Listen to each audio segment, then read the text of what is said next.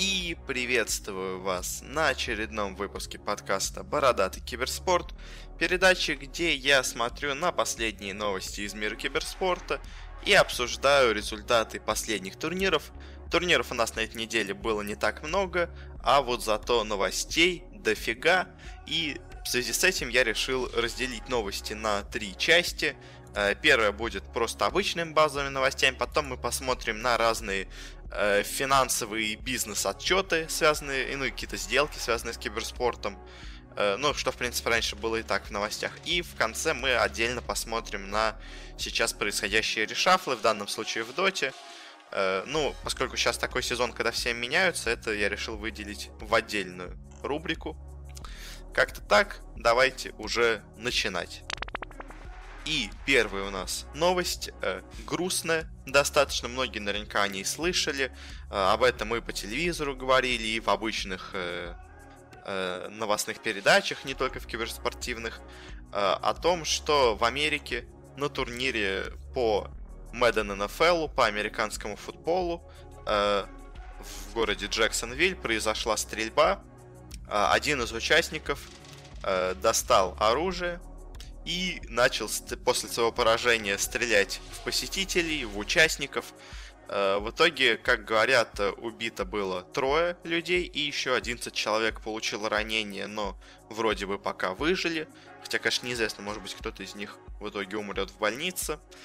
Э, очень печально. Интересно, что стрелявшим э, был бывший чемпион по Madden NFL победитель прошлого турнира, видимо, он настолько расстроился, что проиграл в этот раз, что решил, э, так сказать, отомстить всем другим участникам. Э, и на самом деле, что хорошо, что почти никто из СМИ не стал обвинять э, киберспорт в этом и вообще компьютерные игры. Ну, то есть, может, конечно, кто-то обвиняли, но в основной массе все-таки на это не ссылались. Э, ну, во-первых, потому что сейчас начинает все-таки изменяться отношение к киберспорту в мире. Uh, и уже больше его признают и не скидывают на компьютерные игры все беды.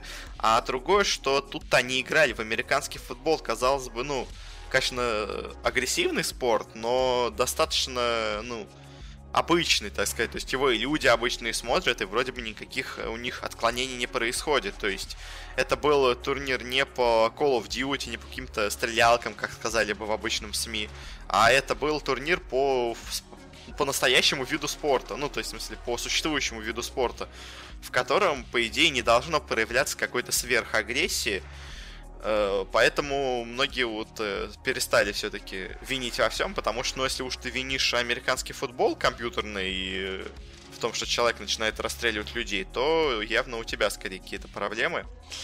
Э, и еще интересно в связи с этим то, что, как потом появилась информация, вот у стрелявшего, бывшего чемпиона, у него было там что-то больше 20 приводов в полицию, ну или она к нему домой приезжала, что-то с ним разбиралась. Его дважды отдавали в, псих... в психическую лечебницу, где ему поставили диагноз, что он неуравновешенный и склонный к агрессии человек.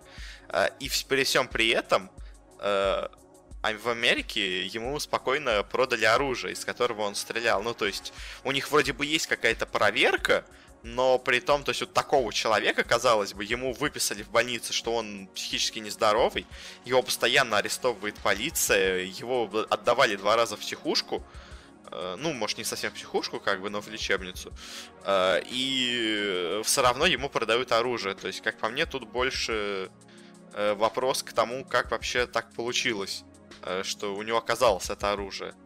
И это больше вопрос, конечно, к американским властям, чем к киберспорту. Но уже часто поднимается у них там вопрос про свободную продажу оружия.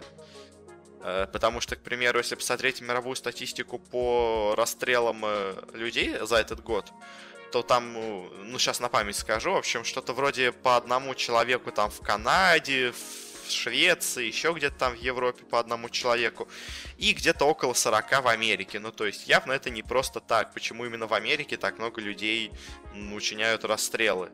и играют в игры-то по всему миру, а почему-то стреляют в людей только в Америке в основном.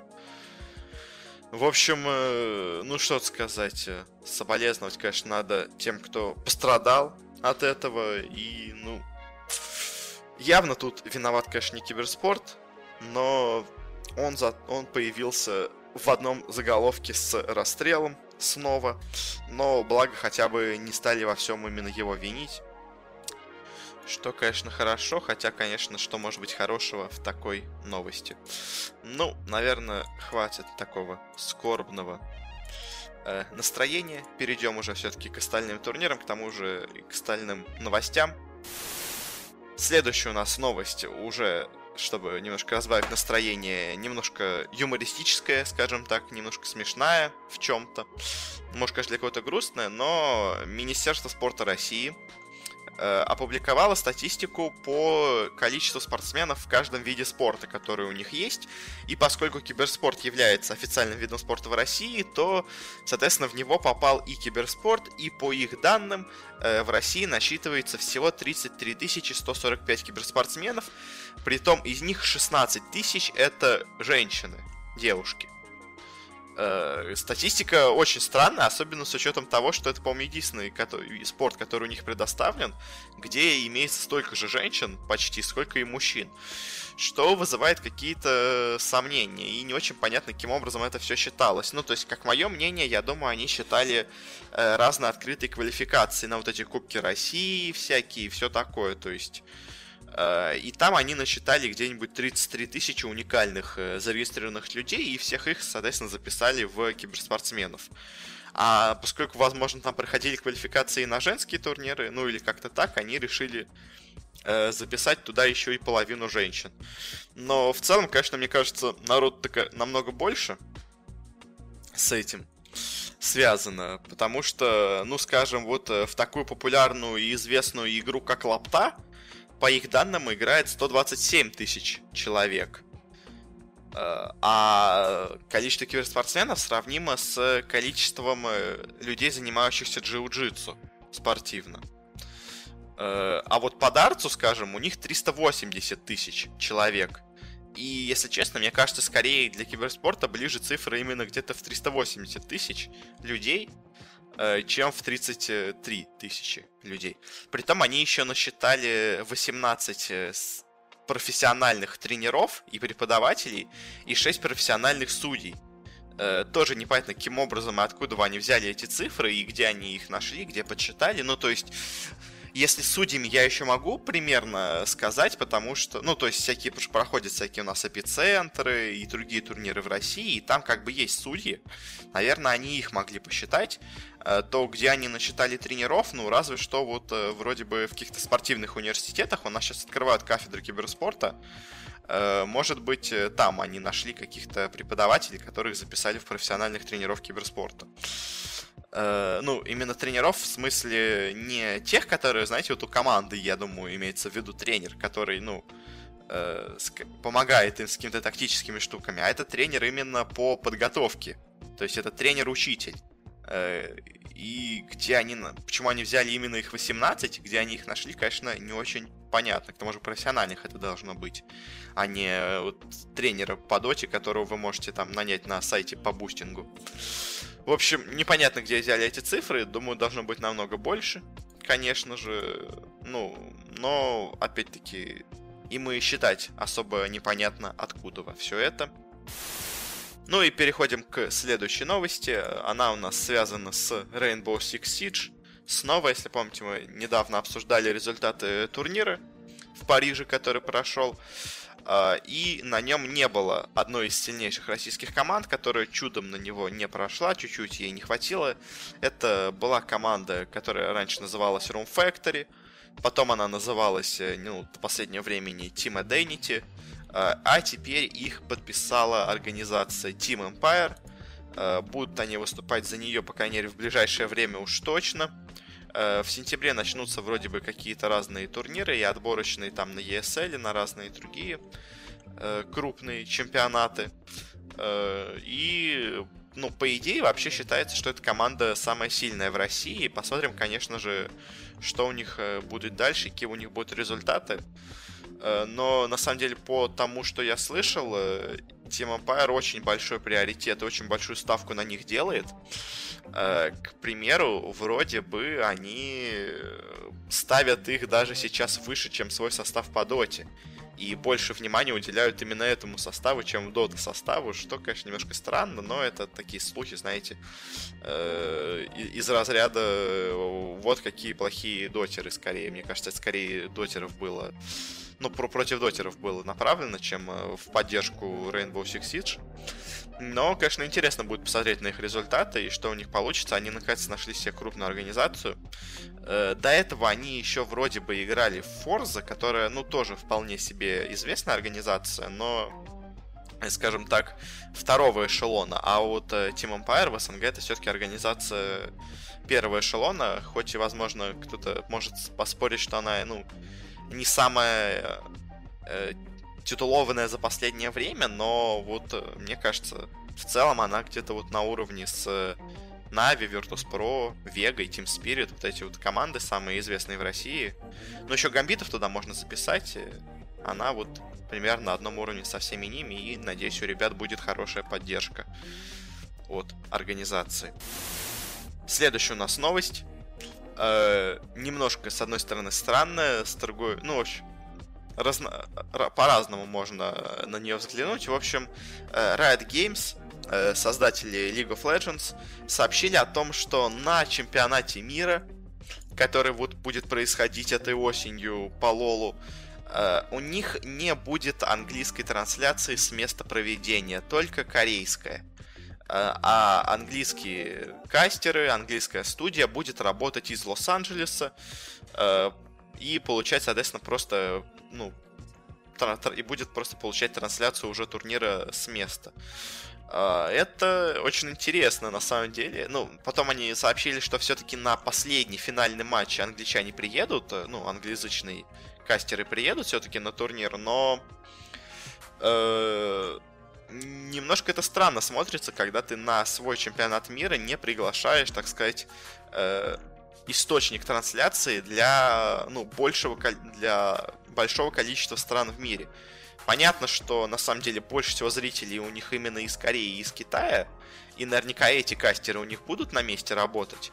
Э, но для, так сказать, продвижения в, на, зап, на Западе, э, в те же самые спонсорские контракты, Э, которые основ... деньги, они крутятся, конечно, в Китае, но очень много денег крутится в Америке. И без э, американской трансляции э, очень много можно потерять. Ну, то есть, как она будет, но она будет не того уровня и не того качества, потому что очень много, так сказать, настроение и ощущение турнира передают вот э, всякие шумы за спиной, как аудитория реагирует. Когда ты видишь, совершается какой-то мув, необычный, хороший, крутой.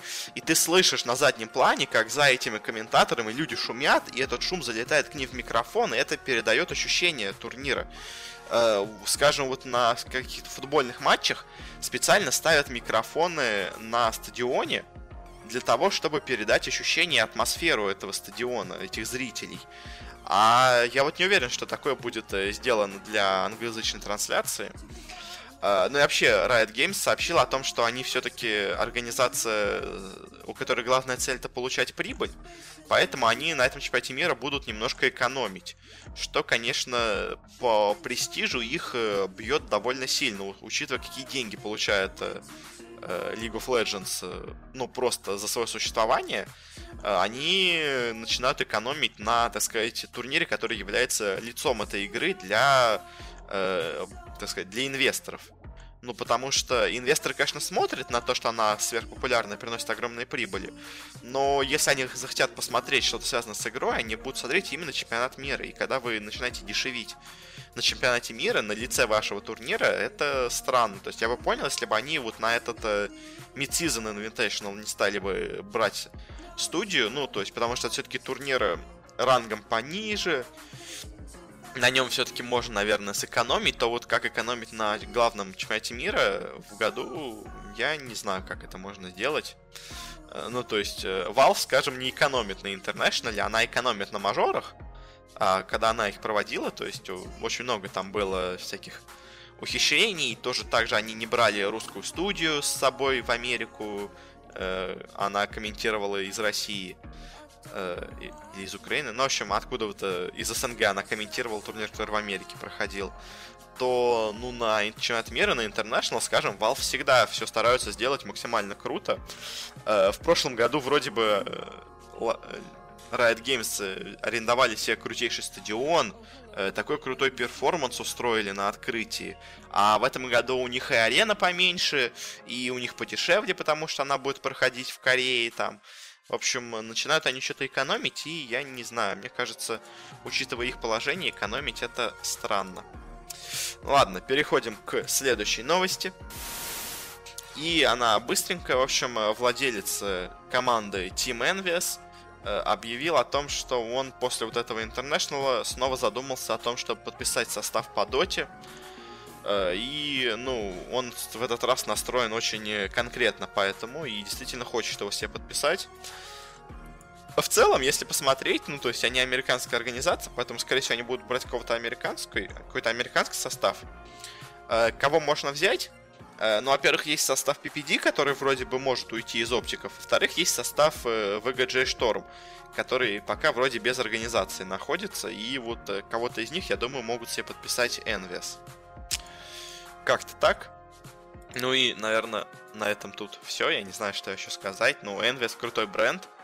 Много где он есть в разных дисциплинах. Будет круто, если он будет еще и в доте. И переходим к следующей новости. Э, тоже быстренькой. Прошел у нас турнир по NBA 2K. Э, победу в нем одержала команда Hit Check, э, спонсируемая Miami Heat. Одолела она в финале Nix Gaming, э, которая спонсируется командой York Knicks. И на самом деле сам, ну, то есть самое интересное это то, насколько интересно зрителям это все. Ответа, ну, вообще не интересно, потому что финал и заключительный матч в пике в своем собрало 61 тысячу зрителей. Ну ладно, 62, если округлить. Тысячи зрителей в среднем э, трансляции собирали по 20 тысяч зрителей, что, ну, просто мизерные цифры для крупного турнира, который к тому же еще и поддерживают э, все команды из NBA.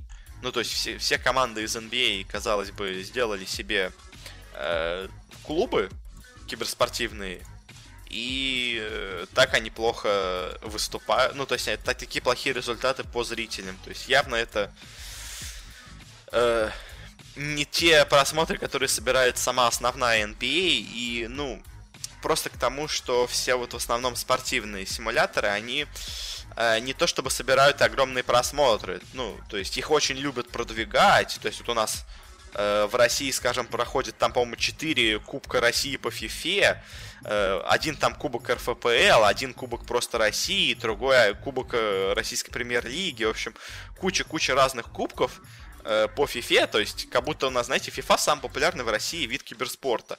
Но при том зритель там собирается такой же шиш, тоже там тысяч пять-десять.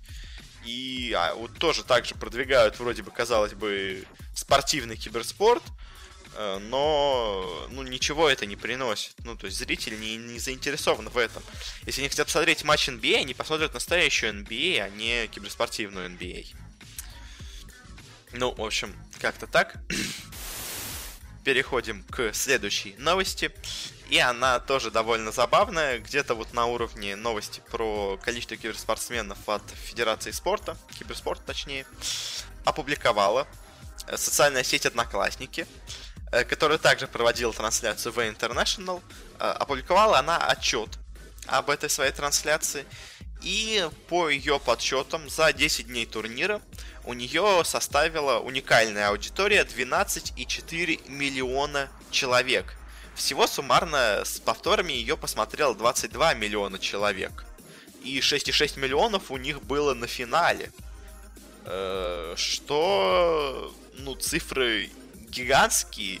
И при том обходят, по-моему, даже цифры официальных трансляций International, которые мы в прошлый раз с вами смотрели. Э, с чем это может быть связано, мне, конечно же, понятно. Ну, то есть, э, одноклассники, они считают просто просмотры очень интересным образом, в отличие от Твича, который считает нормально просмотры. Они как делают? Они пихают этот плеер всем абсолютно в ленту, и плеер автоматически включается. Вы так, может быть, во ВКонтакте видели? Там тоже трансляции включаются автоматически, если ты на них задержишься на пару секунд, если не пролистаешь их быстро. А, и, естественно, все, у кого эта трансляция включилась на секунду, идут в эти 12 миллионов человек. То есть это просто 12 миллионов человек, у которых в ленте высветилось о том, что э, идет трансляция киберспортивного турнира. Они вряд ли, я сомневаюсь, ее открыли и посмотрели. Э, но просмотр засчитался, все, и в отчет это все пошло. И таким образом набирается 12 миллионов человек. Также было с всякими трансляциями во ВКонтакте, в Твиттере, в Фейсбуке, которые автоматически включаются. Э, на них собираются какие-то невероятные цифры просмотров. И ты можешь говорить потом спонсорам, смотрите, наш турнир по FIFA который транслировался ВКонтакте, посмотрело 10 миллионов человек. Но если зайти на саму трансляцию, то ее смотрит 4-5 э, тысяч человек. То есть вот так было с одноклассниками. Я пару раз заходил, у них больше 5 тысяч человек на, на, ну, смотрящих э, онлайн почти никогда не было. Ну, то я не знаю, я не, не постоянно смотрел, то есть, может, конечно, в какие-то моменты там было 10 тысяч условно, но все равно это мизерные цифры, на самом деле, смотрящих людей. А вот эти огромные цифры набираются просто за счет того, что автовключается, а, автовключение плеера работает. И также еще очень понравилось мне в отчете то, что они рассказывают про то, что они первыми в России транслировали киберспортивный турнир в разрешении 4К. А, что, конечно, очень круто, а, но есть небольшой подвох. То есть, если групповую стадию они действительно транслировали в 4К, то вот э, плей-офф они не транслировали в 4К, потому что они, ну точнее как, они ее транслировали в 4К, но картинка была Full HD 1080p. Почему? Потому что они брали официальную картинку из э, Ванкувера, которую Valve транслирует в 1080p. Они брали эту картинку в 1080p и растягивали ее до 4К. Из-за чего смотреть это на настоящем 4К телевизоре было на самом деле невозможно. Ну, потому что растянутое 1080p смотрится там плохо. Смотрибельно, но плохо. Э, и как бы вроде в отчете сказано, что мы все транслировали в 4К, но на самом деле это было просто растянуто 1080p. Э, в общем, одноклассники, как всегда, по своим отчетам получаются великолепными, и э, организатору похлопают по головке скажут, вот вы, ты молодец, ты продвигаешь киберспорт в массы, но на самом деле результаты от этого, мне кажется, вообще ноль. Ну, может, чуть-чуть сколько-то людей этим заинтересовалось, но в целом, мне кажется, конечно, это все провальные инициативы, которые вытягивают просто за счет каких-то левых статистик, которые они, ну, а, действительно набирают, но просто набирают такими странными способами, скажем так. И следующая у нас новость, кратенькая, э, о том, что команда eHome, китайская, э, решила поддержать, так сказать, артефакт э, и тоже себе собрала состав, ну, точнее, пока что одного игрока. Она отправила его сейчас в Сиэтл на PAX West, где сейчас, ну, уже на выход, э, на момент выхода подкаста, наверное, закончилось. Э, там у них на выставке можно поиграть в артефакт. Они, соответственно, отправили туда своего игрока, чтобы он в него поиграл. Э, и вообще, если говорить по артефакту, то вот сейчас, да, открылось много по нему деталей, потому что почти каждый день идут трансляции. У нас теперь есть запись не одной э, игры, даже точнее части игры, у нас есть куча записей полноценных матчей, много отзывов людей, и в целом, что они говорят, э, игра действительно достаточно сложная и более комплексная, чем все остальные карточные игры, что, по моему мнению, может сыграть в минус ей, но, а с другой стороны, может быть, сыграет в плюс, потому что э, такая более хардкорная аудитория решит перейти на нее. Ну, вопрос, конечно, в зрителях, потому что если никто этого не будет смотреть, то, конечно, и переходить к крупным стримерам на это, на артефакт смысла не имеет. Э, мне лично все нравится, и мне кажется достаточно все интересным и понятным. То есть, но как остальным, э, это пока вопрос. Как, как, как массовая аудитория его воспримет, насколько будет им удобно его смотреть. Э, пока непонятно. Посмотрим, конечно, что будет на выходе, но есть небольшой скепсис в плане того, что э, это будет отличная игра. Ну, уже на самом деле видно, что не хорошая игра, и там много интересных механик, она интересные ситуации создает. Э, но вопрос в зрителях, он самый главный, на самом деле, для киберспорта, и вот в этом вопросе я пока что еще не уверен. И последняя у нас новость из раздела именно новостей. Э, связана она с ESL Ван Гамбургом, э, который у нас пройдет с 23 по 28 октября. На нем разыграют 300 тысяч долларов. Э, на нем будет 8 приглашенных команд и всего 4 слота с квалификацией. Не будет квалификации отдельной для СНГ и для Южной Америки. Ну, я думаю, в чем это, во-первых, почему вы можете спросить, как же так, Valve же сказала, что должны быть, а дело в том, что этот турнир не входит в ДПЦ сезон. Э, Еще на самом деле вот интересно, Valve не анонсировала, что это будут за ДПЦ турниры, хотя уже через две недели должны начаться они, но пока даже неизвестно, кто их организовывает, ну хотя бы первые мажоры и миноры, э, что вызывает некоторые вопросы скажем так, насколько там все хорошо будет организовано. Но надеюсь, Valve все-таки нормально все сделает. В крайнем случае, она сама может организовать турнир. Если никого не нашла, я думаю, она с этим справится. Ну или PGL при, приплести. PGL, по-моему, всегда готов организовать турнир, если Valve даст деньги. А, а тут, э, поскольку это турнир не ДПЦ, они решили не делать отдельные квалификации на СНГ, на Южную Америку. А, и на самом деле, что меня больше удивляет, это то, что у них 8 инвайтов. А, один уже известен, это Virtus Pro. А, еще им осталось 7 анонсировать инвайтов. А, и всего 4 солдат с квалификации. Ну, конечно, СНГ команды, я думаю, будут играть европейскую квалу, как бы как раньше. Южноамериканские будут играть в Северной Америке. Уже, ну, старые привычные схемы, конечно, будут работать. На самом деле вопрос тут, почему 8 инвайтов. Ну, то есть, очень такой, знаете, турнир по приглашениям получается. И у меня на самом деле есть на это, возможно, ответ. А, дело опять-таки в том же ДПЦ сезоне. А, они сейчас не анонсируют другие приглашения, и вообще мало команд э, с квалификацией делают, потому что они не знают, э, какие команды будут готовы участвовать на турнире после мажора, после минора, после квалификации на него, по крайней мере. И поэтому они хотят больше договориться с командами уже напрямую, которые пойдут на этот турнир, э, вне зависимости от... Ну, то есть, и дав свое обещание поехать на этот турнир, команды уже не смогут от него отказаться. Ну, в основном не смогут отказаться.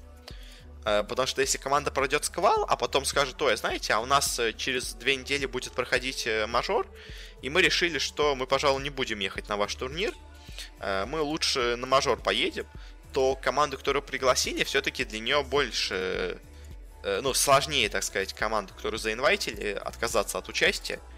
Ну и они просто будут искать, видимо, команды, которые будут готовы к ним поехать. Как-то так. Э, ну а сам турнир, ну, думаю, пройдет нормально, как бы. То есть обычно ESL нормально все организовывают. Э, хоть и, конечно, это не в рамках ДПЦ, но все равно, думаю, будет неплохо. И на этом мы заканчиваем нашу, боже мой, огромную часть по новостям. Я что-то опять разговорился. Опять будет выпуск на полтора часа, видимо. А, и переходим к обзору, так сказать, финансовых разных штук. Э, с бизнес-стороны посмотрим на киберспорт. А, и первая у нас новость – это отчет от PVC э, за 2017 год по России, по многим другим странам – и по их подсчетам, э, выручка от киберспорта в России за 2017 год составила 10 миллионов долларов. Э, около миллиона принесла продажа билетов на разные турниры. Ну, то есть в основном это был эпицентр, я думаю. Вроде особо много других у нас не проходило. Но всякие адреналин э, капы и все такое, но не уверен, что... Адреналин Сайберлик, по-моему, называется. Не уверен, что там много она принесла денег но все равно вот где-то миллион принесла продажа э, билетов, а все остальное со спонсоров и всего такого было получено. Это наши цифры, в принципе, сопоставимы с Японией. На самом деле, что интересно, потому что Япония, она ну, не очень киберспортивная. Ну, то есть, у нее просто свой очень особый киберспорт. А, а именно киберспорт, так сказать, э, ну, всяких э, японских игр, то есть там популярны какие-нибудь файтинги, какие-то игры от Nintendo всякие, там Марио, ну, условно говоря, Марио и все такое, то есть э, Dota, LoL, CSGO, у них все это не очень популярно, у них популярны свои собственные какие-то игры особые, и вот на них они заработали 11 миллионов долларов, больше, чем в России, э, но зато мы смогли обогнать такие страны, как Индонезия, Индия, Италия, Испания. Ну, на самом деле, если смотреть по, так сказать, крупным рынкам, Самое удивительное для меня это отсутствие здесь э, скандинавских стран, потому что если посмотреть по рейтингу с первого до последнего места, э, на первом месте сильно лидирует у нас США, которая заработала 184 миллиона, на втором месте Китай со 117 миллионами, на третьем Германия, 55 миллионов. Это, так сказать, три страны, в которых самая большая выручка. Дальше вот идут две страны, которых много, но меньше. Это Япония с 11 и Россия с 10. Дальше уже идут страны, в которых очень мало заработали. Это Индонезия 3 миллиона и Индия 2 миллиона. Э, что, ну, достаточно мало, скажем так. И меня удивляет отсутствие здесь Швеции, Дании. То есть, может быть, когда там просто турниров не было. Но вообще аудитория там достаточно активна, и ее достаточно много, киберспортивной аудитории. Э, странно, почему их тут нету. Э, и также они сделали свои расчеты на будущие года, э, на 2022 год. По их подсчетам США увеличит со 180 до 460 миллионов, Китай в три раза увеличит, Э, Германия в два раза увеличит до 113 миллионов. В России будет вместо 11 42 миллиона. О боже мой, в Японии, извините, вместо 11 будет 42, а в России вместо 10 миллионов будет 32 миллиона, а Китай и Индонезия, у них будет по 15 миллионов долларов выручки с киберспорта. Э, на самом деле, самое интересное, это не, вот, не прогнозируемый их рост на 22 а то, на самом деле, насколько изменилось все с прошлого года на этот. Э, потому что в 2016 году они посчитали, что у нас, что у нас было 3,8 миллиона доходов с киберспорта, а в этом году уже 10. То есть мы выросли на... Ну, то есть индустрия выросла на 6 миллионов долларов выручки. И на 21 они прогнозировали у России, что будет 16 миллионов долларов. Но теперь уже, видите, на 22 год они подняли свой прогноз до 32 миллионов. В два раза подняли его. Э, видимо, из-за того, как вот сейчас сильно выросло, но при том, видите, их прошлый прогноз не сработал на... Ну, то есть они не думали, что так сильно вырастет за этот год в России. Так что, возможно, и в 2022 году на самом деле все будет намного больше, чем нам сказала PVC. Э, следующий у нас отчет от City, э, ну, который Citibank. Это крупная, так сказать, международная компания. А, и что она сообщает? Во-первых, она ставит киберспорт в одну из, э, так сказать, взрывных инноваций, как они это назвали. Э, то есть на уровне с изобретением 5G, с новыми лекарствами от старости, с умными устройствами, управляемыми голосом, ну и все такое. То есть использование огромных массивов данных э, в медицине и вообще э, в исследованиях. То есть все вот эти обычно, которые ставят тренды ну, развития э, технологии, среди вот этих трендов и инноваций, которые взорвали мир, они поставили и киберспорт, что, конечно, прикольно. И также они э, свой небольшой отчет э, опубликовали. Э, по их данным, Э, в 2003 году 75% э, людей было меньше, ну, 75% э, геймеров, так сказать, было младше 35 лет, а сейчас только 50% людей младше 35 лет, то есть 50% геймеров, оно уже достаточно взрослые люди. И, соответственно, на эту аудиторию можно покупать рекламу уже не только у молодежных брендов, но и у достаточно взрослых людей ну, у компаний, которые ориентируются на взрослую аудиторию. Э, также по их подсчетам э, Twitch э, сейчас уже по просмотрам обошел CNN и находится на уровне с MSNBC, другим, ну, спортивным каналом, а вот такой более новостной CNN по просмотром, с одним миллионом зрителей в день, Twitch уже обошел. То есть, конечно, на Твиче не все киберспорт, очень много просто обычных игр, но киберспорт там составляет большую часть, когда особенно проходят турниры. И вот э, уже обходят как бы трансляции киберспортивные многие настоящие каналы. Э, он, конечно, единственная сейчас проблема у киберспорта, что отстает, э, так сказать, по продажности э, один зритель. Потому что если обычный американский зритель обычного спорта тратит, так сказать, и ну, с него, с рекламы в среднем зарабатывает где-то от 15 до 50 долларов, то киберспортивный зритель в среднем на нем зарабатывает где-то около 5 долларов всего, то есть пока не очень, так сказать, платежеспособная аудитория получается, но не очень понятно, с чем это связано. То есть, вроде бы молодой аудитории, ну, то есть она не настолько преобладает, чтобы не иметь деньги на покупку. Да и к тому же сейчас такая молодежь, которая способна купить даже больше, чем многие старые люди. и потратить деньги, в смысле, больше, чем э, взрослая аудитория. Э, скорее тут вопрос э, и проблема в том, что не так активно продвигаются разные бренды в киберспорте, и из-за этого, ну, не так активно люди реагируют на всю эту рекламу. Вот. И спонсоров также по их отчету, по их информации, отталкивает то, что очень нестабильная аудитория и очень быстро меняется популярность той или иной игры.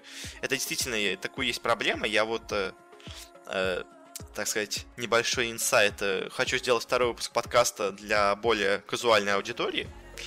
Э, будет называться базовый киберспорт.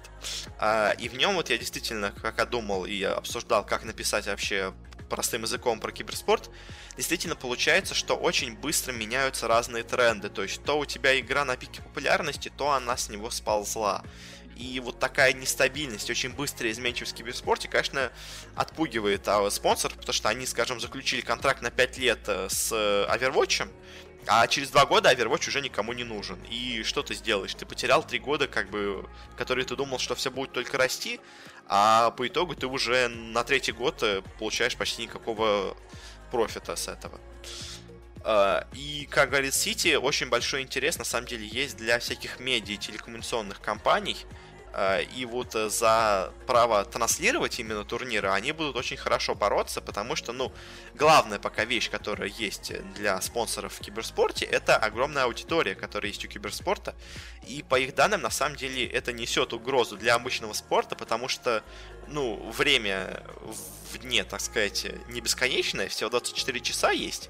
А если человек работает, то еще, скажем, у него часов 12 занято на это, еще часов 6 на сон – скажем, и получается у человека остается часов 5-6. И вот вопрос, на что он потратит эти часы. И сейчас очень многие люди вместо просмотров обычного спорта начинают смотреть трансляции киберспортивные.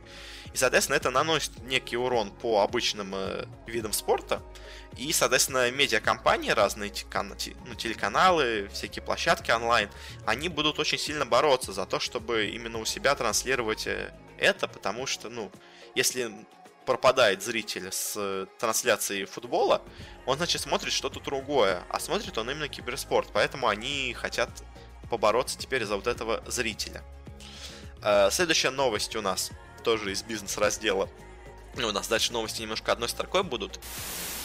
Э, во-первых, телефон Honor, ну, точнее, смартфон, бренд смартфонов Honor, объявил о том, что он теперь будет поддерживать и станет спонсором киберспортивного клуба Шальки. Ну, то есть есть футбольный клуб Шальки 04, и у него есть составы по Лолу, по Фифе и по Песу.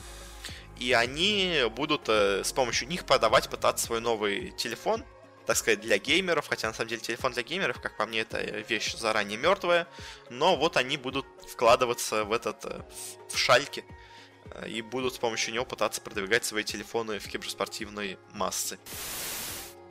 Также производитель обуви New Balance э, объявил о том, что он будет э, спонсировать э, лигу по Формуле 1, которую запускает совместно, ну, сама Формула-1 и Codemasters, которые вот делают каждый год фиф, ну, Формула-1, который вот сейчас вышел, по-моему, Формула-1 2018, поэтому проводят соревнования, а, и вот этот турнир будет спонсировать у нас New Balance. А, она не только будет, ну, показывать какие-то свои рекламки, на трансляции, она также еще и подарит всем э, участникам э, носки и кроссовки. Ну, это скорее просто для того, чтобы на трансляции было видно, что они оде... Ну, одеты в их обувь.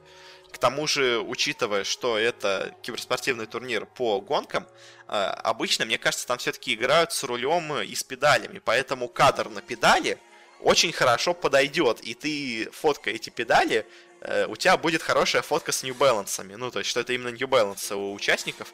В общем, в принципе, мне кажется, может вполне неплохо зайти, но мне кажется, New Balance, конечно, и так популярен среди молодежи. А это и так еще принесет ему больше пользы. Вот я от этого партнерства вижу больше выгоды, чем от э, партнерства у Honor. Но в то же время Формула-1 меньше смотрят, конечно, э, особенно киберспортивную Формулу-1. Поэтому не знаю, сколько, насколько зрители это подействует, но сама по себе, в принципе, Э, задумка для них спонсировать именно Формулу-1 вполне понятно, ну, потому что э, видны ноги у участников, потому что катер на педали, который он нажимает, в принципе, вполне нормальный для такого вида соревнований. Э, и еще последняя краткая новость, э, связанная с Тойотой, которая в Таиланде проведет свой собственный турнир Toyota Masters, разыграют там 100 тысяч долларов, э, сыграют они на стадионе на 10 тысяч зрителей – Тут еще они привлекли кучу разных спонсоров, всяких HyperX, Twitch, Intel э, и местные разные компании. Э, правда, не очень понятно, по какому турниру они это все будут разыгрывать, э, если честно. Но я думаю, что... Вот, да, нашел информацию, извините, не сразу было. По CSGO будет вроде бы этот турнир если, конечно, меня не обманывает сайт, на котором эта новость опубликована. Ну, или, в крайнем случае, если не по CSGO, я думаю, это должно быть по гонкам, по каким-то, возможно, Растойота спонсирует, но э, в целом, ну, классно, что они проводят свои турниры, как бы ничего плохого в этом я не вижу. Э, и последняя у нас новость, уже тоже об еще одном отчете киберспортивном. Э, этот отчет от Ньюзу, очень крупного составителя разных отчетов, особенно по киберспорту он любит. И они также сделали свои прогнозы на 2021 год.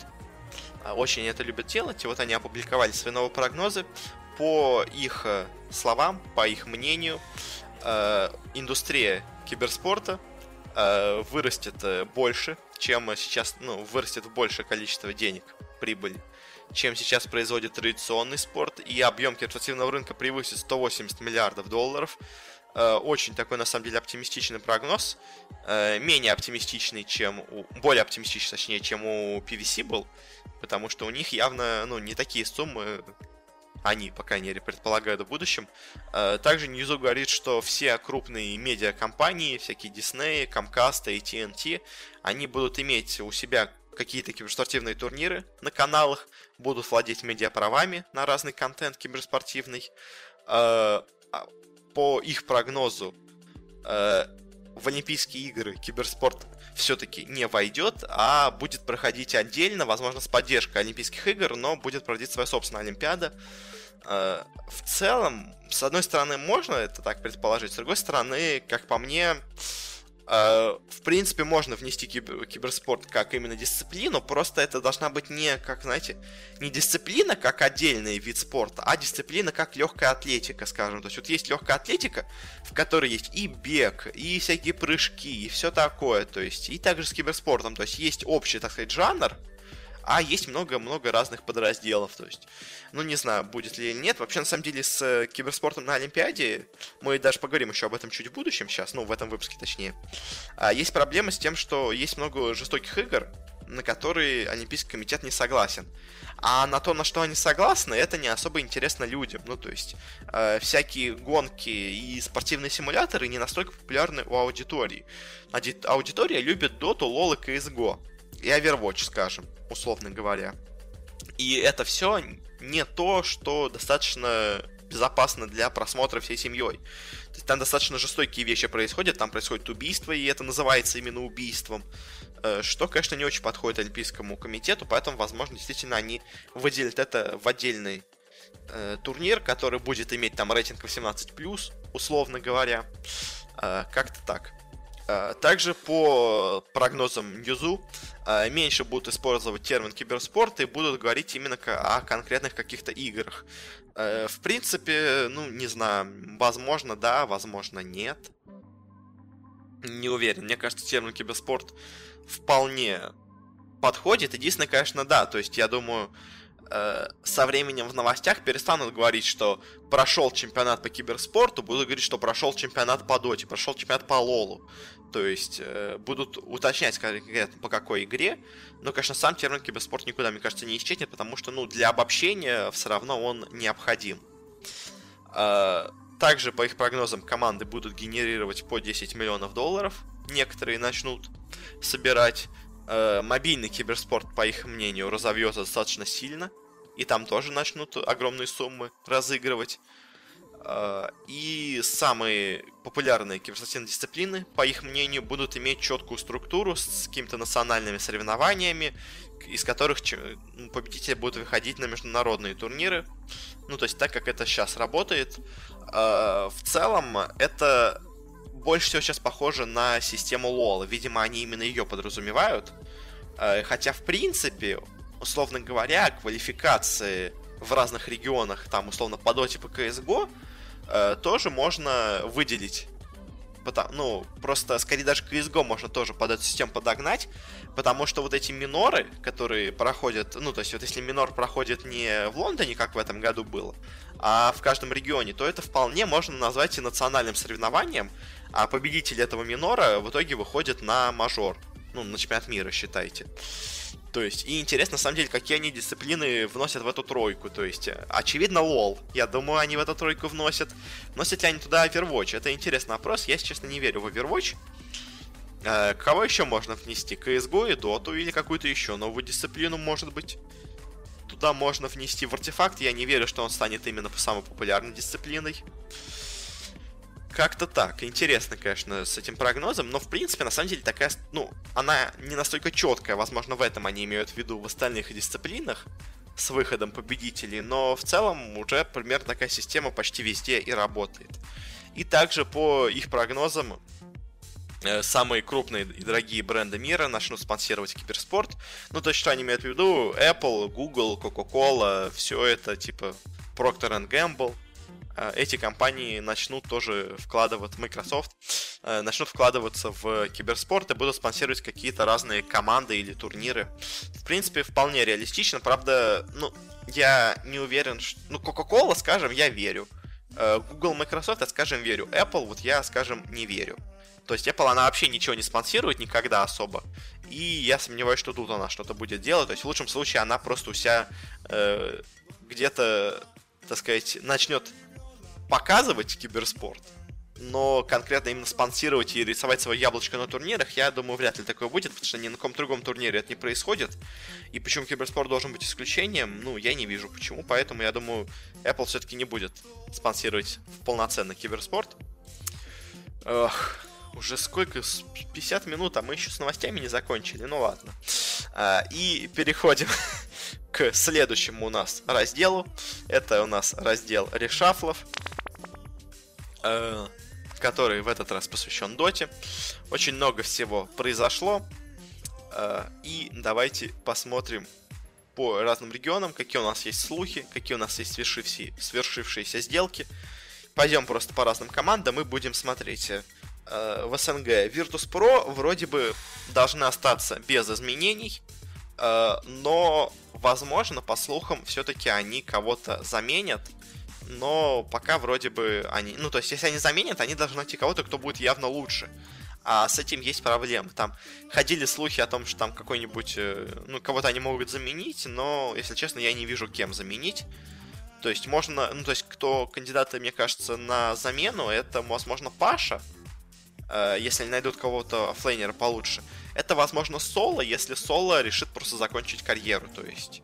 Как бы это вот два, мне кажется, самых вероятных кандидата, потому что найти керри лучше Рамзеса сложно, найти мидера лучше Нуна тоже сложно. То есть можно найти примерно похожего, но а, а есть риск, что не заиграет команда с новым игроком, то есть поэтому, я думаю, на такой риск они не пойдут. Э, найти игрока лучше Роджера, ну, возможно, в текущую мету не очень хорошо входит, но вообще, по идее, мне кажется, тоже очень сложно это сделать. Э, команда Нави. Команда Нави, которая недавно объявила себе новый состав. А, она выгнала из команды Дэнди, генерала Вильхиора и Лила, как они в принципе и говорили. Э, как слухи подтверждались, они взяли себе Кристаллайза и Санейка. Э, но очень интересный выбор других игроков. На мид вместо Дэнди они себе взяли молодого игрока Мэджикала, который, по-моему, не русский. То есть я не уверен точно. Э, ну, то есть он точно не русский. Я не уверен точно с ее национальностью. Сейчас я ее проверю. А, а, нет, извините, извините. Я его, видимо... А, я понял, я его перепутал с Мейджем. Мэджикал, да, он украинец. Тогда все окей, ладно. Простите, это был мой загон. Я перепутал его с Мейджем. Который был, по-моему... Кем был Мейдж? Мейдж у нас был иорданцем. Вот я его с иорданцем с этим перепутал. Uh, нет, Magical, да, я вспомнил, был такой украинский игрок. Ну, то есть, в общем, что, кто это? Это задрот из паблика HMMR. Uh, и также, наверное, самая спорная вещь, они себе взяли во Флейн Близи, который до этого играл в Веге. И играл он там, если честно, ну, так себе. И непонятно, как он будет играть в Нави. То есть он вроде тоже сейчас находится в топе ММР, но вот уже на практике мы увидели, что играет он, ну, средненько, возможно. Э, и также они еще не объявили своего последнего игрока на четвертую позицию, вроде бы. Э, по слухам, туда, ну, то есть кто туда может перейти, я сомневаюсь, что какой-то иностранец. Я вот и думал сначала, если Мейдж это иностранец, тогда может быть. Если Magical, я вспомнил, это СНГ игрок, тогда, конечно, думаю, еще какого-то СНГ игрока. Какие у нас есть свободные четверки? Ну, Лил, естественно, не возьмут. Э, кто есть? Чуваш, вот из Империи ушел, возможно, к себе возьмут. Э, Алоха на четверку, но это, конечно, маловероятно. Bignum какой-нибудь, возможно, я не знаю, хотя сомневаюсь, Bignum такой игрок. Не знаю, это вот все, кто мне приходит на ум, из тех, кого кикнули и кто сейчас без команды. Э, ну, наверное, да. Не знаю. Юми еще, возможно, возьмут, но он, по слухам, в другой команде будет. Э, Winstrike вроде бы должна оставить свой состав. Э, Team Empire убрали у себя из команды FN и Гостика. Uh, играли они последние игры с, с Саюшем, с Чаппи и с Седым. Uh, вроде бы это почти их финальный состав, но в последних играх они кикнули у ну, убрали из команды Нейва и, похоже, будут и без него играть, и, видимо, будут искать какого-то нового мидера вместо него, а остальные позиции, ну, я, в принципе, мне кажется, все нормально с остальными позициями, хорошие игроки могут себя хорошо показать. Но пока тоже они окончательно составы не опубликовали. Team Spirit с ними интересно. Они кикнули Лидана и Фобоса и взяли себе Оливера и Хесседжи Ротуна. То есть у них в команде три иностранца, и играл год с ФНГ. Потом появился слух о том, что вместо года все-таки в команду возьмут FN. И вот с таким составом, мне кажется, спириты могут очень хорошо играть. Uh, ну, потому что FN явно лучше, чем год, и вообще вот в годе очень сильно сомневался, как в игроке, uh, как в все еще актуальном игроке. Uh, вот FN, мне кажется, намного более хорошим выбором для команды. Э, если так все будет, то Спириты могут стать одной из сильнейших сейчас команд в СНГ. Э, также свою команду объявил Лил. Он создаст свою собственную команду Odium, э, которая, как вот в одном месте ее назвали, это будет команда украинских богов. В ней пока есть Лил и Гостик. По слухам, в ней еще будет генерал, Сема и Алоха, но, правда, с Алохой говорят, что это рофл, то есть Алохи не будет, они кого-то нового, ну, кого-то другого керри себе ищут. Но вот вроде о том, что там будет генерал, как минимум, точно это почти 100%. Uh, Вега, с Вега вообще ничего не понятно, то есть вот у них, получается, уходит Близи и Сема, а возможно еще кто-то из команды уйдет. В общем, э, с Вега вообще непонятно, кого они будут себе брать. Эспада вроде оставит себе тот же самый состав, Гамбита вообще пока с ним ничего не понятно. С ДД тоже непонятно, потому что, мне кажется, игроков у них может купить любая себе абсолютно команда. И вопрос, э, кто это будет. Ну, не знаю, в общем, с Double Dimension пока непонятно. Э, в Европе спириты вроде бы убирают из команды Эйса и Фату, а вот кого они себе возьмут, непонятно. По слухам, это может быть Зай и Пайкат, э, по слухам, это может быть Ниша, В общем, с спиритом, секретами пока непонятно. OG себе тот же состав оставят, Ликвиды тоже себя оставят тот же состав. Э, поляки вроде бы разбегутся по разным командам, но пока непонятно куда. Вот команды Blinkpool и Wind and Rain, которые в квалах играли неплохо, они все развалились. Alliance сейчас остались с тем же составом, и сейчас всех э, убивают на мелких турнирах. Ну и, в принципе, все по, по Европе. Э, в Америке EG вроде останутся без изменений. Вот состав VGJ Storm'а, как и прогнозировали слухи, выгнал э, Снейкинга и взял к себе Юниверса. И вот теперь, кто их подпишет, это большой вопрос. Э, как сказать, ну то есть, они вряд ли будут играть за Vici Gaming, потому что новое правило запрещает иметь много команд у одной организации. И Вичи, естественно, будут делать приоритет на китайскую команду. Хоть и американская получилась более успешно, но все-таки это китайская организация, они будут делать китайскую команду. Э, кто их может подписать, это интересный опрос. Э, как вот сказали Нави, когда свой состав опубликовывали, что они сначала думали себе подписать VGJ Storm. Ну, как бы Resolution с компанией, получается, взять.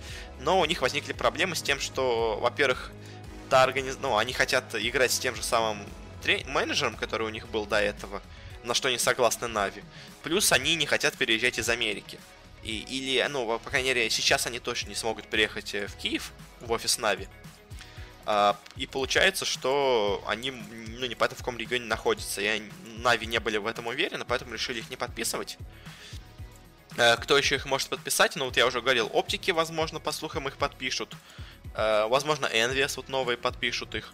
Не знаю, в общем. Но состав сам по себе, мне кажется, очень крутой. И Universe в команду, ну, мне, в команду, мне кажется, много всего принесет, и они стали только сильнее. Э, Pain Gaming, по слухам, как я уже говорил, по-моему, выгнали в E3-3, но пока больше ничего не понятно. Complexity уже точно известно выгнали из команды 343-го, Му и Мунминдера. У них остались только Зефрик и Лимп, и кого они себе подпишут, непонятно. По слухам, к ним перейдет Энви, но это, так, знаете, слух э, неизвестно пока точно. Э, оптики, соответственно, по слухам, потеряют Зая и Пайката, которые перейдут в Секрет, но тоже не факт. Э, ну и, в принципе, с, с Америкой мы закончили. В Азии состав Минески, по слухам, разваливается. Э, Фнатики, по слухам, ну, уже, точнее, Фнатики уже точно лишились из команды Юниверса, Пайлайдая, Обеда, ну, и, боже мой, Юниверса, Eternal Envy и Пайлайдая. У них сейчас остались Обед и Диджей, но, по слухам, и Обед тоже куда-то перейдет. Э, в Европу или в Америку снова. И, соответственно, у них остался у Фнатиков только диджей, они будут вокруг него собирать состав. Возможно, по слухам, они себе подпишут именно состав Минески. Ну, то есть, часть игроков из Минески себе возьмут. Э, Муна, Айсайсайса, Джабза. Но тоже непонятно.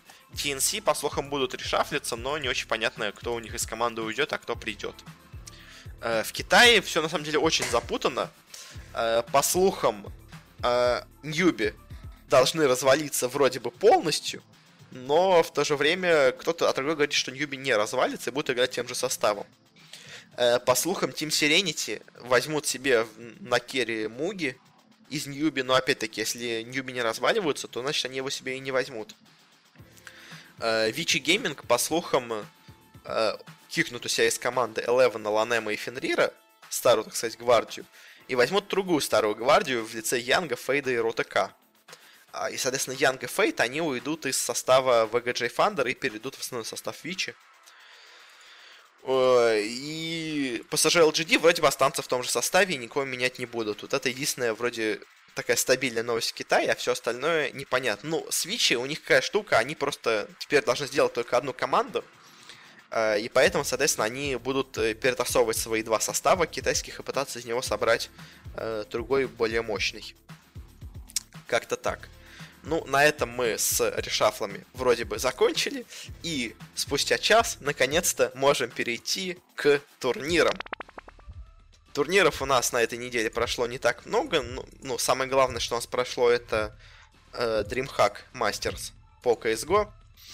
А также еще поговорим о немного других турнирах, которые будут. Э, но начнем, естественно, поскольку Dota не был, начнем с CSGO, с DreamHack с DreamHack Masters Стокгольм 2018, на котором было очень много крутых команд. И, по сути дела, это был последний турнир перед э, Faceit Major, который вот уже на следующей неделе должен начаться. И он, так сказать, дал нам последний взгляд на силу команд.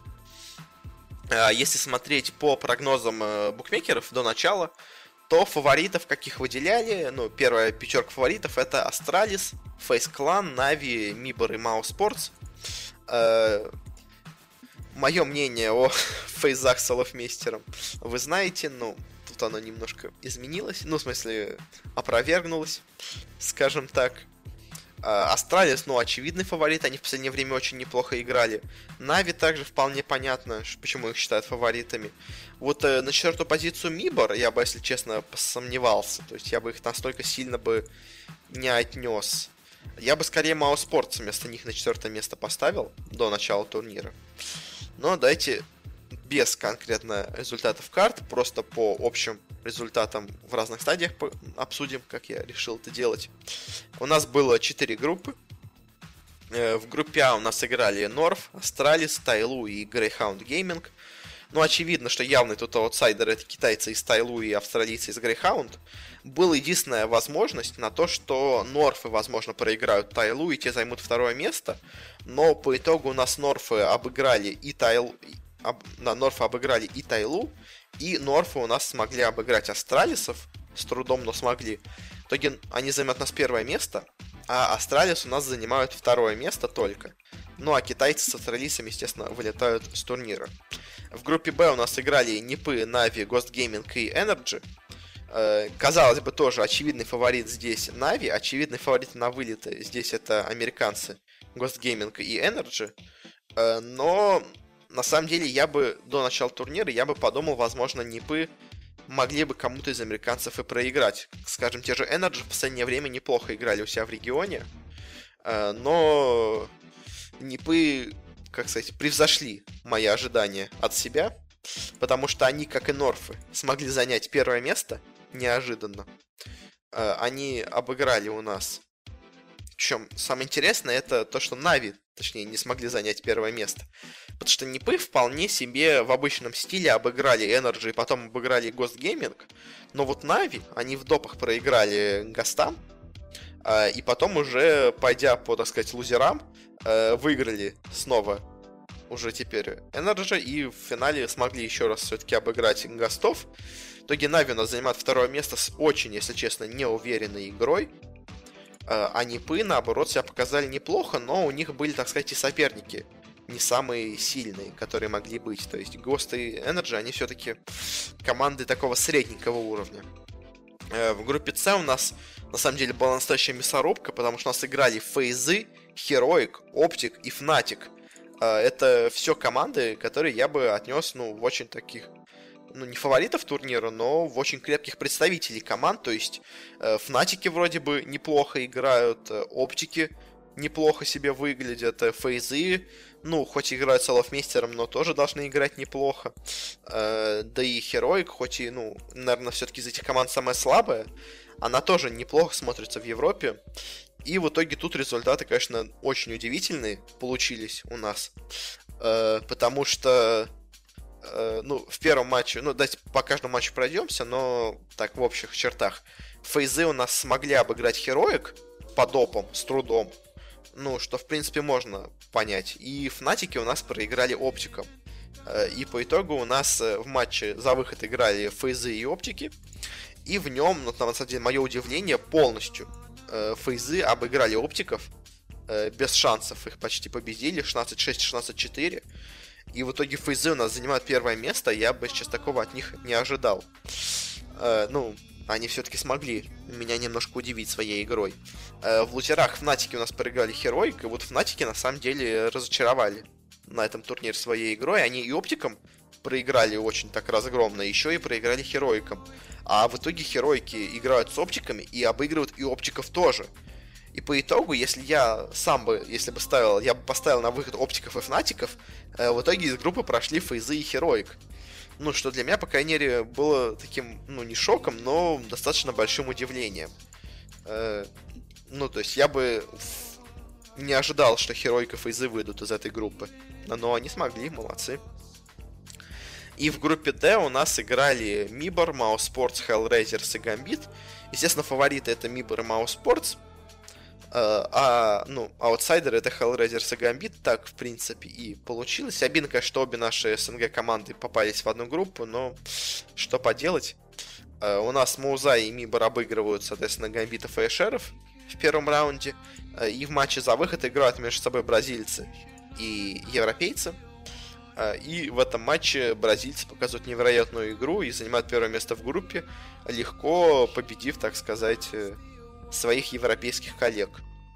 А в лузерах у нас в тяжелой битве Hellraisers побеждают Гамбитов. Гамбит в итоге занимает последнее место на этом турнире.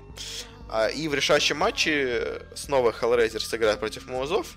И в этот раз Мауза снова оказывается сильнее. И у нас в итоге со второго места выходит Мауза. В принципе, довольно прогнозируемо. Правда, я бы все-таки, наверное, ожидал, что Мауза заняли бы первое место, а Мибор второе. Но что есть, то есть. Э, в целом, если ну, дайте в конце, ладно, подведу итоги. Э, и дальше у нас настал плей-офф. Нипы играли с Хероиками, но очевидно фаворит, наверное, NiP. Они все-таки в группе себя показали более уверенно, чем Heroic. Потому что они-то развалили абсолютно всех, и действительно так и получилось. Нипы обыграли Heroic достаточно легко. Э, MIBR у нас играли с Astralis. Ну, тут Astralis должны, по идее, побеждать, так и получилось. А, MIBR, несмотря на то, что они себя неплохо показали в группе, вылетают с турнира. Э, Фейзы играли с Маузами. Э, и здесь сначала на первой карте, казалось бы, фейзы 16-1 выиграли у европейцев. Но дальше они сдулись, дальше две карты забирают к себе мышки. И в итоге Мауза проходит дальше, а фейзы вылетают с турнира. И Норф играла против Нави. И вот тут на самом деле для меня самое главное удивление вот этой первой стадии. Э, потому что Нави ну абсолютно ничего не смогли показать против Норф. Они вылетают с турнира, а North проходит дальше. Э, у нас дальше была, так сказать, скандинавская битва. Нипы играли против Astralis.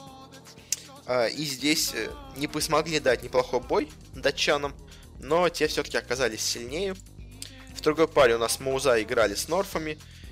И опять первая карта, как была в встрече с Фейзами, ну, правда, в обратную сторону, Маузы полностью ее себе забрали. Даст 2 они выиграли 16-0. То есть Норфы не смогли забрать ни одной карты, на, ни, одной, да, ни одной карты на Дасте. Но потом на Инферно, на Мираже Норфы камбэкнули.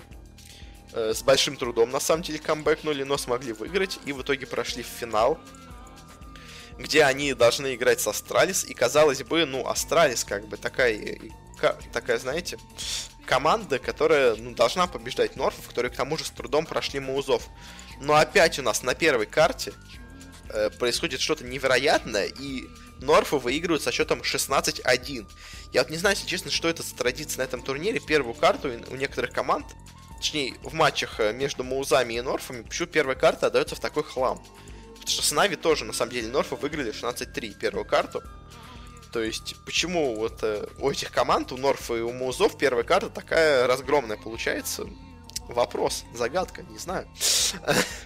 Э, вторую карту все-таки себе достаточно легко в ответ берут Астралис. А уже на Overpass'е получилась неплохая борьба. И, к моему удивлению, сильнее оказались North'ы. В итоге они побеждают на этом турнире, забирают себе 100 тысяч долларов. И, если честно, по итогу турнира, ну, входят, так сказать, в число одних из фаворитов предстоящего мажора. Э, если в целом оценить выступление команд, то вот э, Фнатики, Оптики и Нави меня на этом турнире очень сильно разочаровали. Если честно, если до этого я Нави ставил в одних из фаворитов мажоры, в четверку я думал они войдут, то теперь я, если честно, в этом не уверен. Можно, конечно, сказать, что Нави не полили страты перед мажором, но если нет, что скорее всего, потому что на самом деле полить страты это такая вещь, которую команды сами себе придумывают, чтобы оправдаться то сейчас я бы, честно, Нави не поставил бы фаворитов. Я думаю, возможно, в топ-8 они зайдут, наверное, но больше этого я сомневаюсь. А вот кто меня сильно, ну, удивил, ну, это, конечно же, ребята из North. А, и в целом, если сейчас составлять какой-то рейтинг самых сильных команд мира, то, наверное, там, ну, Астралис есть, там Моуза есть, ну, наверное, вот вся четверка, на самом деле, этого турнира я бы действительно отнес бы к самым сильным. Ну, то есть Моуза, North, Нипы, Астралис. Они все смотрелись очень-очень неплохо. Единственное, Нипы, наверное, все-таки пока под вопросом в этой команде. Но вот North, Моуза и Астралис, они смотрятся очень уверенно. Э, плюс еще MIBR на этом турнире меня все-таки немножко в позитивную сторону, так сказать, удивили. Я все-таки ожидал, что они сыграют хуже, чем то, что у них в итоге получилось, но молодцы все равно, как бы. Э, но, но это явно, ну все равно, как по мне, это не топ-команда. Ну, то есть, в смысле, это не топ-4 команда, это команда скорее на топ-8 Facet Major. И, и давайте как раз о нем сейчас и поговорим. Uh, у нас на нем будет много команд. Уже известно примерно, как у нас все будет происходить. У нас uh, сразу в стадию, в следующую, так сказать, стадию проходят 8 команд, которые заняли лучшие места на прошлом мажоре. Это у нас Cloud9, FaZe, Navi, Mibor, Fnatic, G2, Winstrike и Mao Sports. Это восьмерка прошлого инта.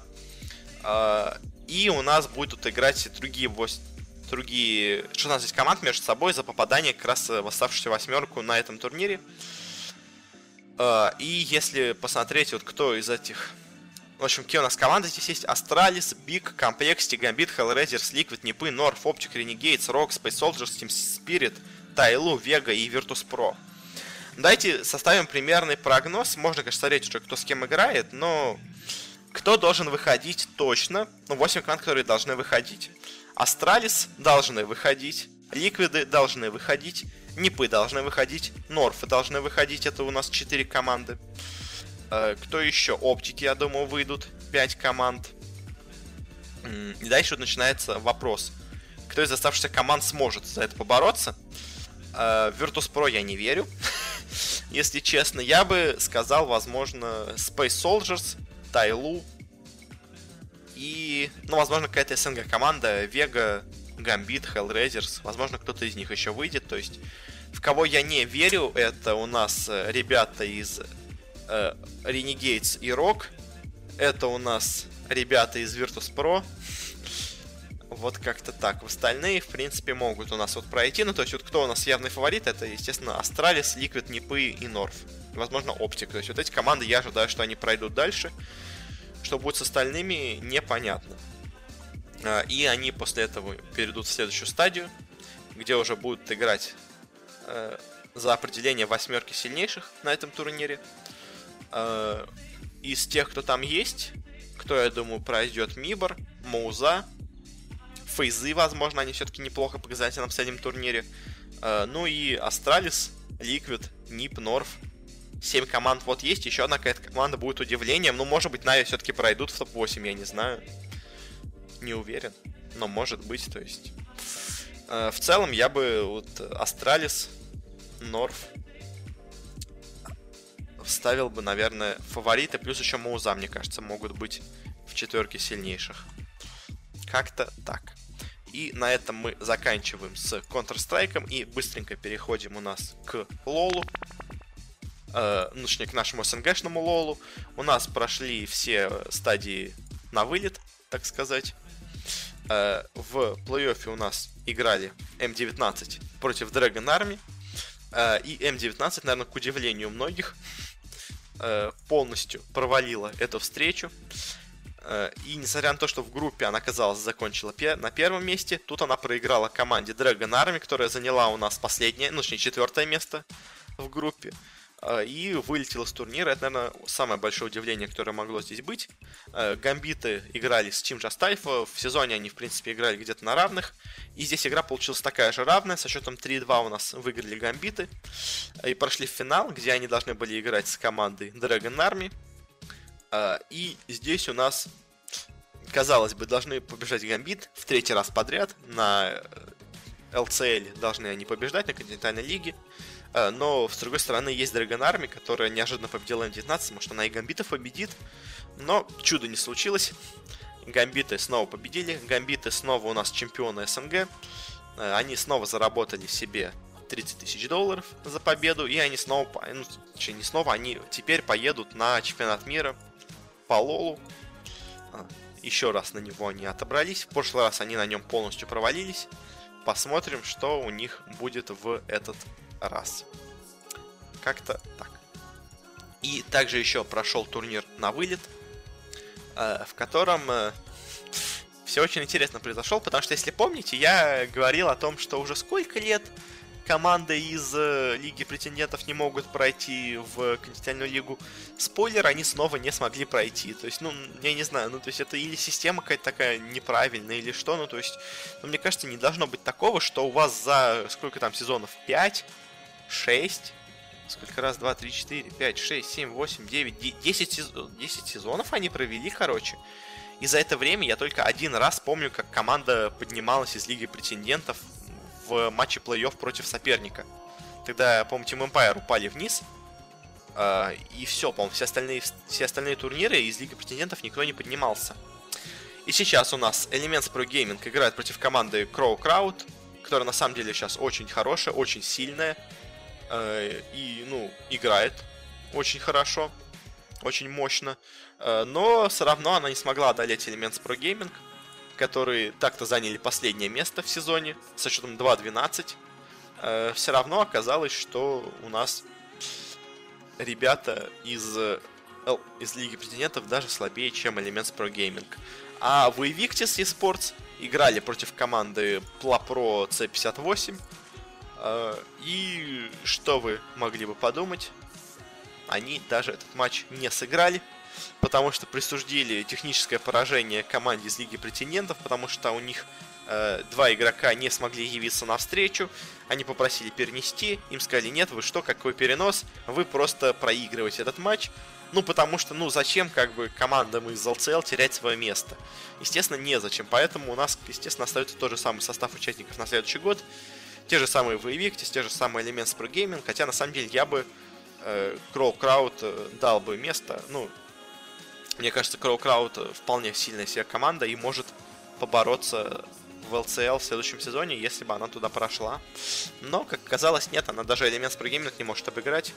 Вот такое у нас сильное опять расслоение в нашем лоле СНГшном, который на самом деле уже вообще мало кому нужен, по-моему. То есть я вообще не видел почти никакого освещения вот этого сейчас плей-оффа и Лиги Претендентов. То есть если до этого я видел ВКонтакте кучу рекламы еще где-то, Сейчас я вообще ничего не видел, ничего, ни, ни одного поста, нигде. То есть о том, что это закончилось, я узнал только покопавшись в новостях на киберспортивных сайтах. Никто вообще не написал об этом, нигде это на главном не висело. То есть насколько у нас сейчас расслабилось э, российское представительство Riot Games, ну или, видимо, насколько оно поняло всю беззубость э, свою, ну, насколько никому это не нужно, что они даже уже вообще не, пытаются даже где-то продвигать это. То есть помните пару лет назад, когда у нас проходил финал на вот этой арене э, ледовой, тогда по радио рекламировали лол, то есть доту не рекламируют, так эпицентр так не рекламировали по доте, рекламируют лол, все мои родители все говорили, типа, во, круто, турнир по киберспорту, ты же смотришь, следишь за киберспортом, но это же лол, как бы, но я не хочу на него идти, а потом, после этого, они когда вот открыли свою собственную студию, Э, построили себе студию, они после этого настолько затихли в медийном плане, что ну просто, то есть они проводят финал на этой своей собственной арене, где сидят там 2000 человек в лучшем случае. По-моему, там вообще человек 100 сидит максимум на этой арене, если честно, на них.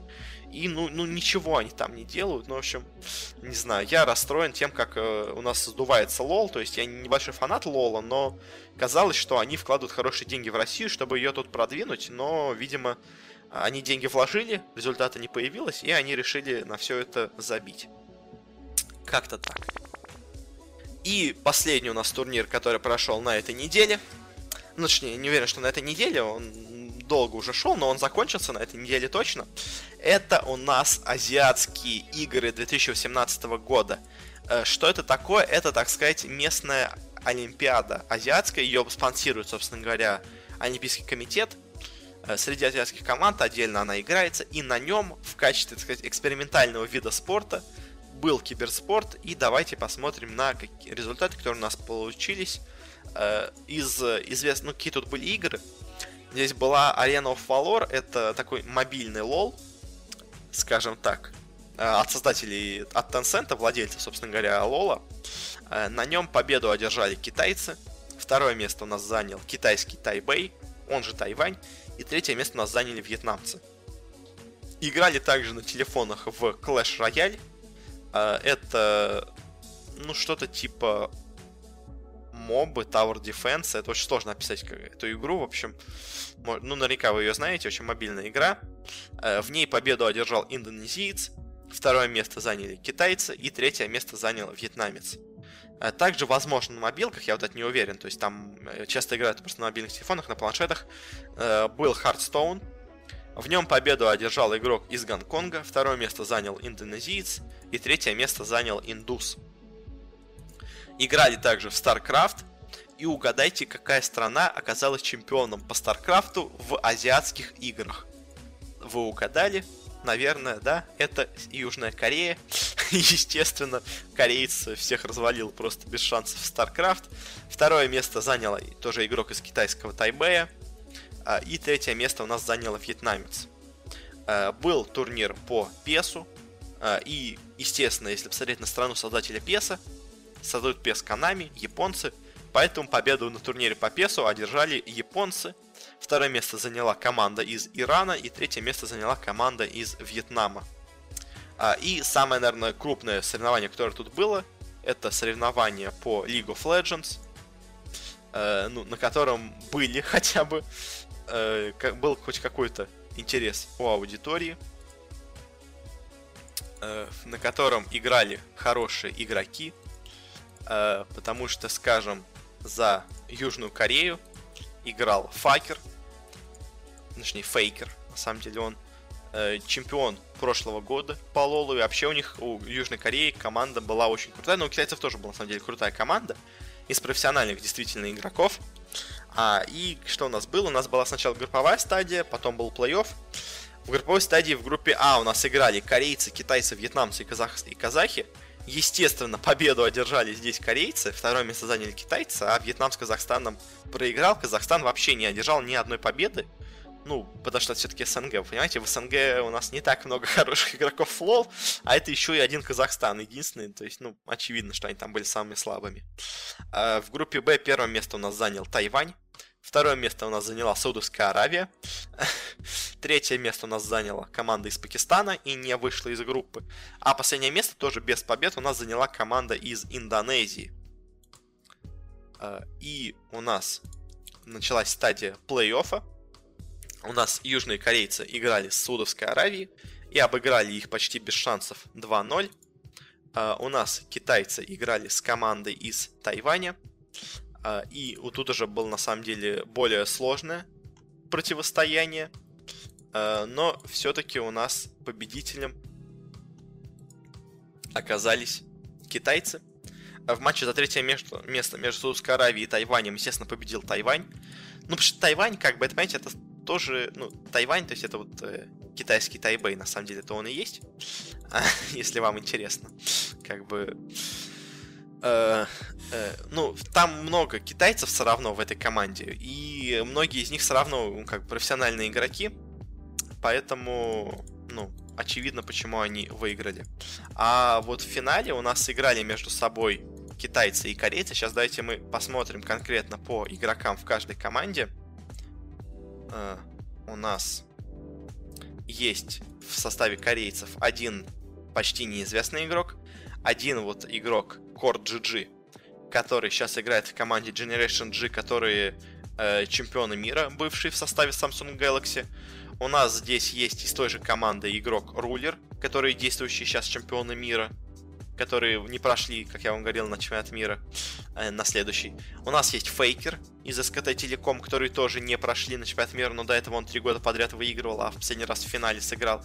И у них есть игрок Скор из команды КТ Ролстер, которые вроде сейчас хорошо сыграли, и, по-моему, они прошли на чемпионат мира. В общем, у корейцев состав бешеный, но у китайцев на самом деле состав тоже не менее крутой, но, правда, он состоит из почти одной команды. У них есть э, игрок Ксие из команды Team VE, и у них есть игрок Минг из команды Royal Never Give Up, лучшая сейчас команды Китая. У них есть игрок Узи из команды Royal Never Give Up, лучшей команды Китая. У них есть игрок MLXG из команды Royal Never Give Up. И у них есть игрок Let Me, тоже из команды Royal Never Give Up. В общем, у китайцев состав полностью из почти Royal Never Give Up. У южных корейцев состав смешанный из игроков э, ну, вот этого Samsung Galaxy, который выиграл чемпионат мира, из Фейкера, из SKT Telecom, из игрока из КТ Ростера, еще одного игрока неизвестного почти. И по итогу вот этот корейский состав, ну, из таких более разрозненный, он не смог в финале одержать победу над китайцами, хотя в группе они это смогли. И в финале, в серии Best of 5, у нас сильнее оказались китайцы. Э, ну, чем-то можно оправдать, но, во-первых, все-таки китайцы тоже очень хорошо играют в лол. А во-вторых, у них все-таки почти полностью команда Royal Never Give Up в составе. А у корейцев их представитель четырех команд разных. И, ну, наверное, все-таки это какую-то какой что-то что-то вносит все-таки, наверное, потому что, ну, когда у вас э, команда почти полностью состоит из реальной команды, у вас э, есть какая-то сыгранность в команде. А когда у вас э, команда из разных игроков, вам приходится заново стратегии разрабатывать, учиться взаимодействовать и все такое. То есть, я уверен, конечно, что... Ну, просто, на самом деле, мне кажется, как было сделано, китайцы просто взяли свою самую сильную команду и послали на турнир, а корейцы послали самую медийную команду, скажем так. То есть, они взяли игрока из э, бывших чемпионов Фейкера, они взяли двух игроков из действующих чемпионов мира, они взяли игрока, который сейчас очень хорошо выступает в текущем сезоне. То есть они просто взяли себе медийных игроков. А китайцы просто взяли готовую команду, и в итоге эта готовая команда выиграла им золото, золотую медаль. А, и по итогу по медалям у нас что получается? Выиграл Китай, потому что у них две золотых медали а, в лоле и в мобильном лоле. А, на втором месте у нас поделили между собой Индонезия и Южная Корея, потому что у них по одному золоту и по одному серебру. Э, лучше всех по бронзе у нас оказался Вьетнам с четырьмя бронзовыми медалями. Каждый раз они занимали третье место и не могли пройти дальше. Э, также у нас неплохо себя показал китайский Тайбэй, он же Тайвань, с двумя серебряными и одной бронзовой медалью. Ну, в целом, на самом деле, как говорят, там организация была очень и очень фиговой на этом турнире, поэтому сложно мне что сказать по нему, но как бы какие-то известные игроки на нем хотя бы по лолу присутствовали.